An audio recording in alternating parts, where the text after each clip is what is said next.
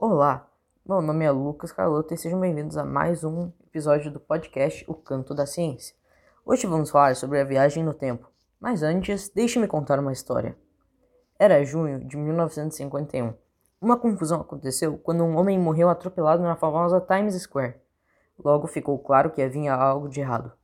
A vítima era um jovem que usava roupas típicas da época de 1870 o mistério ficou ainda maior quando a polícia encontrou em seus bolsos apenas objetos antigos em perfeitas condições.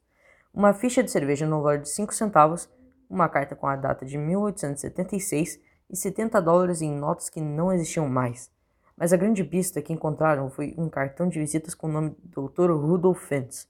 O delegado encarregado do caso começou a vasculhar todos os registros de Nova York em busca deste nome.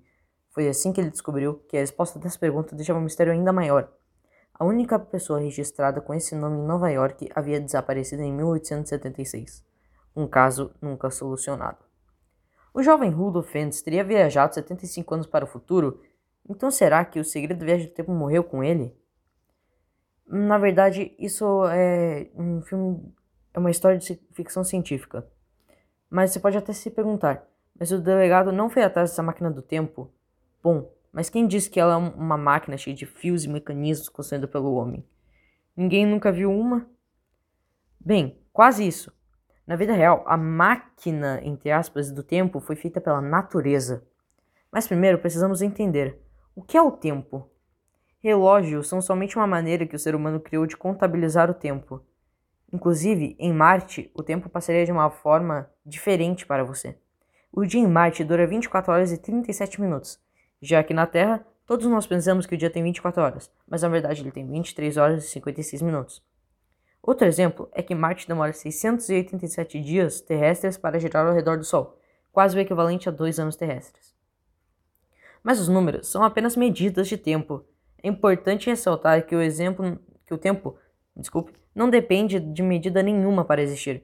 Por exemplo, você está a um metro de distância de um móvel de sua casa. Mesmo sem a medida do metro, esse espaço ainda existiria. Você sabia que o tempo é mais rápido em Marte do que na Terra? Sim, e podemos comprovar isso aqui mesmo na Terra, com um relógio atômico, extremamente preciso. Eles são assim pois são ajustados com o comportamento de átomos como o Césio 133. Quando são expostos a microondas, esses átomos vibram muito, mas muito rápido, cerca de 9 bilhões de vezes por segundo. Como o relógio atômico registra cada uma dessas vibrações, ele consegue dividir um segundo em 9 bilhões de partes. Um relógio normal pode adiantar ou atrasar um segundo por dia, mas um atômico precisa de mais de um milhão de anos para isso acontecer. Por isso, eles são a chave para comprovar que a viagem no tempo é uma realidade. Foi isso que alguns cientistas demonstraram de forma prática. Dois relógios atômicos foram sincronizados em uma praia e passaram a registrar o mesmo horário. Depois disso, um deles foi deixado no mesmo local, enquanto o outro foi levado para o alto do Monte Sunapi, que tem mais de 800 metros de altitude. Após alguns dias, os pesquisadores buscaram um relógio no alto da montanha e o colocaram ao lado daquele que permaneceu no nível do mar. Ao compararem os horários dos dois aparelhos, os cientistas perceberam algo surpreendente. Os relógios não estavam mais sincronizados. Aquele que foi trazido da montanha estava levemente adiantado em relação ao outro que permaneceu no nível do mar. Essa era a prova que eles precisavam para ter certeza de que o tempo passou mais rápido para o relógio que ficou no alto da montanha.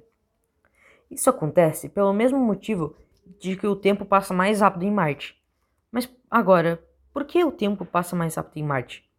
Por causa da gravidade, que é menor em Marte. A gravidade tem tudo a ver com o espaço-tempo. O espaço tem três dimensões: altura, largura e profundidade. Mas existe algo que não estamos acostumados a pensar como uma dimensão: o tempo.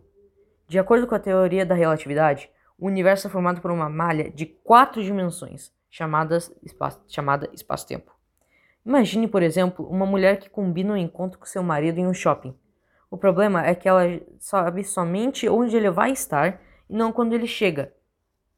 Logo, tudo que ela pode fazer é então esperar. Por outro lado, se ela souber apenas o horário de chegada de seu marido, se mesmo assim não será capaz de encontrá-lo, pois ainda precisa da localização dele. Para entendermos melhor a relação entre gravidade e tempo, desculpa, precisamos falar de massa. E é aqui que a ciência prova que tamanho não é documento. Vamos jogar uma bola de gude e uma bola de isopor num tanque d'água e observar o que acontece.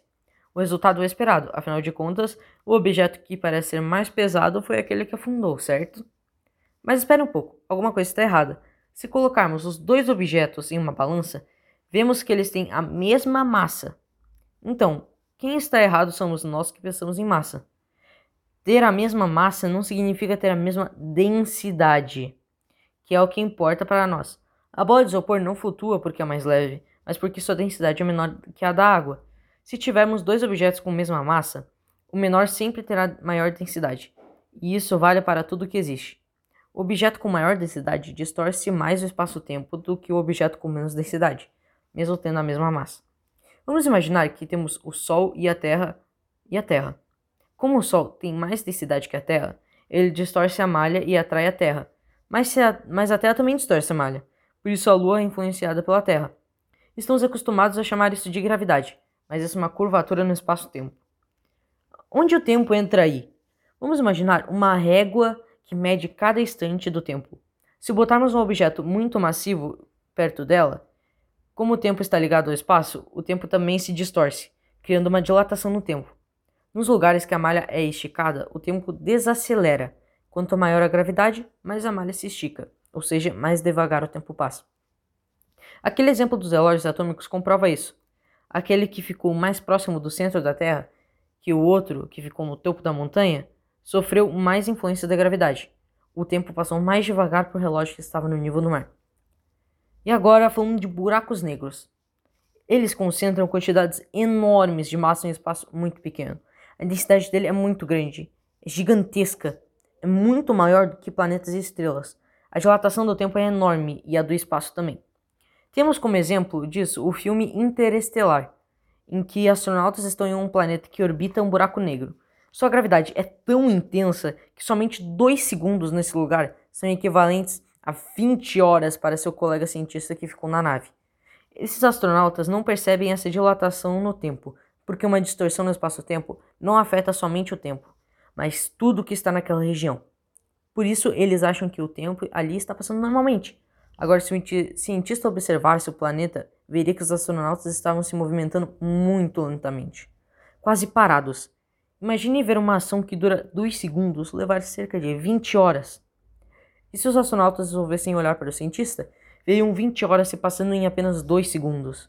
E nenhum deles está errado, cada um está vendo sua própria verdade, mas eles estão em espaços que são afetados de forma diferente pela gravidade. Os astronautas mais e o cientista menos. Ao final da missão, os astronautas voltam para a nave e descobrem que o cientista está muito mais velho. Enquanto eles ficaram apenas 3 horas no planeta, se passaram 23 anos na nave. E essa é somente uma das maneiras de se viajar no tempo. Mas isso fica para outra edição do podcast. Muito obrigado por me acompanhar até aqui e não se esqueça, a curiosidade por descobrir coisas novas é o que move o ser humano. Até mais.